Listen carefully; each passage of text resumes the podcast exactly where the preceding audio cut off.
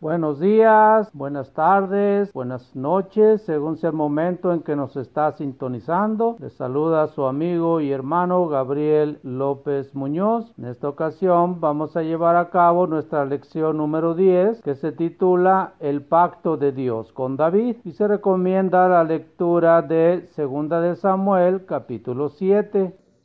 Empezamos entonces con nuestro estudio. Conocemos al David de la Biblia como el muchacho que venció al gigante Goliat en 1 Samuel capítulo 17. Muy bien, David no venció por su propia fuerza o inteligencia, sino por confiar que Dios entregaría al gigante en sus manos. Este incidente nos enseña que debemos confiar en Dios y creer que Él puede hacer lo que nosotros nos parece imposible.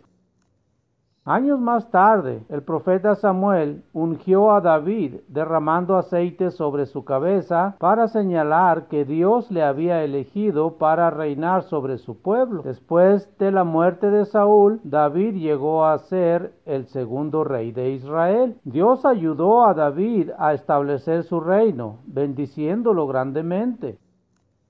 Vamos a 2 Samuel 5 y versículo 12. Y entendió David que Jehová le había confirmado por rey sobre Israel y que había engrandecido su reino por amor de su pueblo Israel el arca de Jehová. Desde el éxodo de Egipto, el centro de la adoración de Dios era el tabernáculo, el cual era como una gran tienda de campaña. Dentro del tabernáculo estaba el arca, una caja de madera de dos metros de largo, cubierta de oro. Esta contenía las dos tablas de la ley que Moisés había recibido y sobre su cubierta de oro, conocida como como el propiciatorio resplandecía la presencia de Dios. David observó que mientras él vivía en una casa lujosa, el arca de Dios permanecía en una tienda de campaña. Esto no le parecía correcto. Vamos a 2 Samuel 7, versículos 1 y 2. Aconteció que cuando ya el rey habitaba en su casa, después que Jehová le había dado reposo de todos sus enemigos en derredor, dijo el rey al profeta Natán, mira, ahora yo habito en casa de cedro, y el arca de Dios está entre cortinas. David deseaba edificar un templo para que Jehová tuviera una casa más gloriosa que el palacio real. Cuando reveló su plan al profeta Natán, la idea le pareció buena, así que le dijo a David, Anda y haz todo lo que está en tu corazón, porque Jehová está contigo. Segunda de Samuel 7 y versículo 3. Pero Natán dijo esto sin haber consultado a Jehová. Entonces tanto él como David quedaron sorprendidos cuando Dios no aprobó el proyecto, aunque David quería hacer lo correcto. Cometió el error de pensar que Dios necesitaba morar en una casa permanente. Aprendemos de esto que debemos tener cuidado para hacer lo que Dios realmente desea y no lo que nos parece bien a nosotros el pacto con David. Cuando David dispuso edificar un templo, Dios le dijo, tú no me edificarás casa en que habite. En 1 Crónicas 17, versículo 4. Sin embargo, hizo con David un pacto prometiéndole que uno de sus descendientes sí le haría una casa. En segunda de Samuel 7 versículos 12 al 16 dice, cuando tus días sean cumplidos y duermas con tus padres, yo levantaré después de ti a uno de tu linaje, el cual procederá de tus entrañas, y afirmaré su reino. Él edificará casa a mi nombre, y yo afirmaré para siempre el trono de su reino. Yo le seré a él padre, y él me será hijo, y será afirmada tu casa y tu reino para siempre delante de tu rostro, y tu trono será estable eternamente. Vemos que cada promesa se cumpliría después de la muerte de David. El que había de edificar la casa de Dios sería descendiente de David y disfrutaría la bendición y ayuda de Dios. Un aspecto clave de la promesa es que Dios afirmaría el trono de este rey para siempre. Esto nos indica que la promesa todavía no se ha cumplido en su totalidad.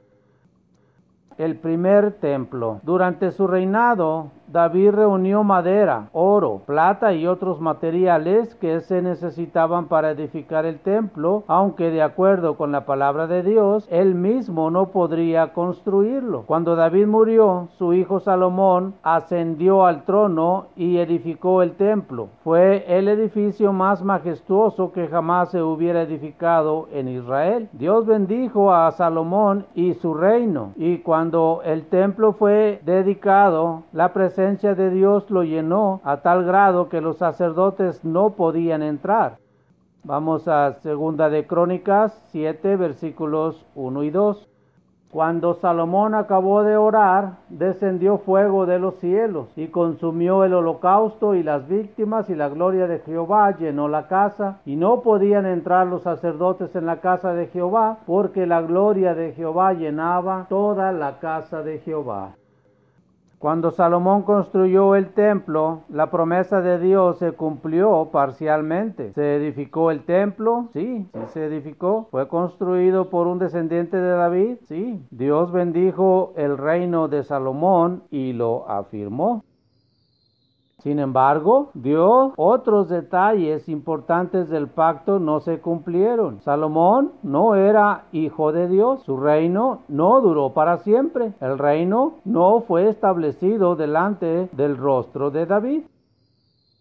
Por tanto, el reinado de Salomón y el templo que él construyó fueron solo un cumplimiento parcial del pacto. La realización completa se efectuaría posteriormente. Así también entendieron los israelitas porque durante muchos siglos después de la muerte de Salomón, los profetas proclamaron el advenimiento de un rey que sería mucho más grande que éste y quien reinaría no solo sobre el pueblo de Israel, sino sobre toda la tierra.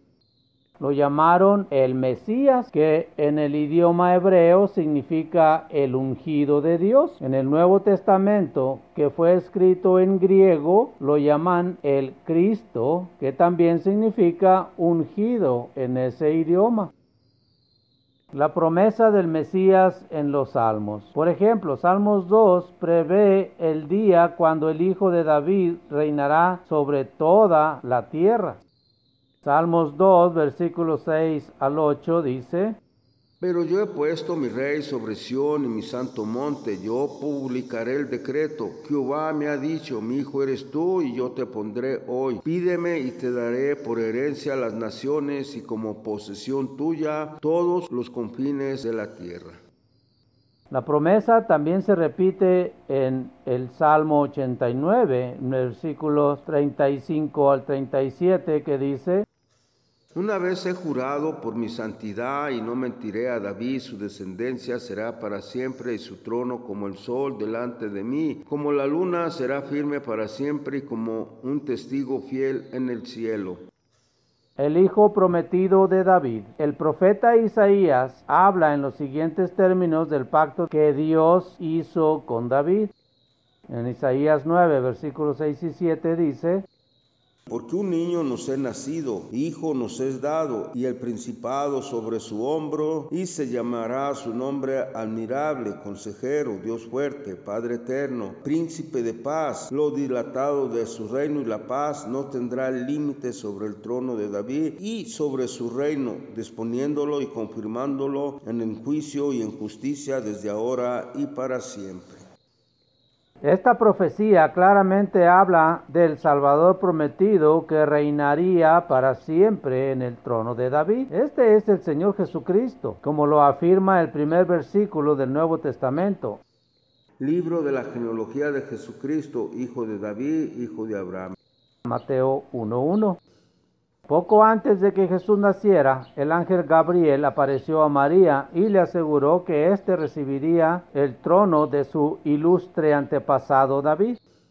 Y ahora concebirás en tu vientre y darás a luz un hijo y llamarás su nombre Jesús. Este será grande y será llamado Hijo del Altísimo y el Señor Dios le dará el trono de David su padre y reinará sobre la casa de Jacob para siempre y su reino no tendrá fin Lucas 1, 31 al 33. Jesús mismo también afirmó ser hijo de David. En el último libro de la Biblia, Jesucristo alude al pacto de Dios diciendo, en Apocalipsis 22, versículo 16, yo Jesús he enviado mi ángel para daros testimonio de estas cosas en las iglesias. Yo soy la raíz y el linaje de David, la estrella resplandeciente de la mañana.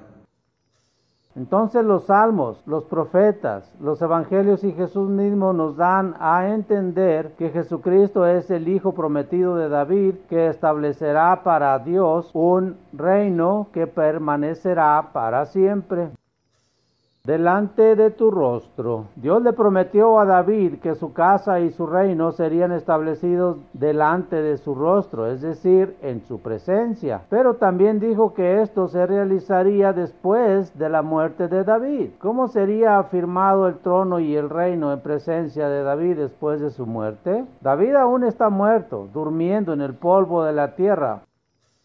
Vamos a Hechos 13 versículo 36. Porque a la verdad David, habiendo servido a su propia generación según la voluntad de Dios, durmió y fue reunido con sus padres y vio corrupción.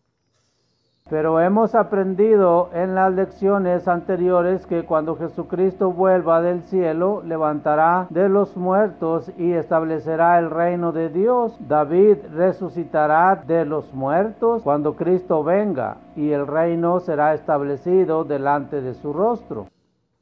La misma esperanza de la resurrección que David tiene también puede ser nuestra si atendemos el llamado de Dios y nos arrepentimos de nuestros pecados. Dios nos ofrece a nosotros el mismo pacto eterno que hizo con David en Isaías 55 y versículo 3 dice, Inclinad vuestro oído y venid a mí, oí y vivirá nuestra alma, y haré con vosotros el pacto eterno y las misericordias firmes a David bien, tenemos algunas reflexiones acerca de la lección 10 que hemos llevado a cabo. Reflexión número 1 que se deriva de 2 de Samuel 7 del 1 al 3, donde nos dice que David quería construirle una casa a Dios. Sin embargo, vimos que Dios rechazó esta casa, prometiéndole después que él le levantaría una casa a David.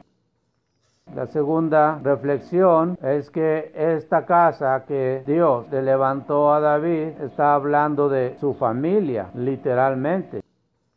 Y reflexión número 3, en donde vemos en 2 Samuel 7:13, donde nos dice que el trono del hijo de David sería firmado para siempre. Nos enseña pues que es el hijo de Dios el que va a reinar por mil años y que establecerá su reino para siempre aquí en la tierra.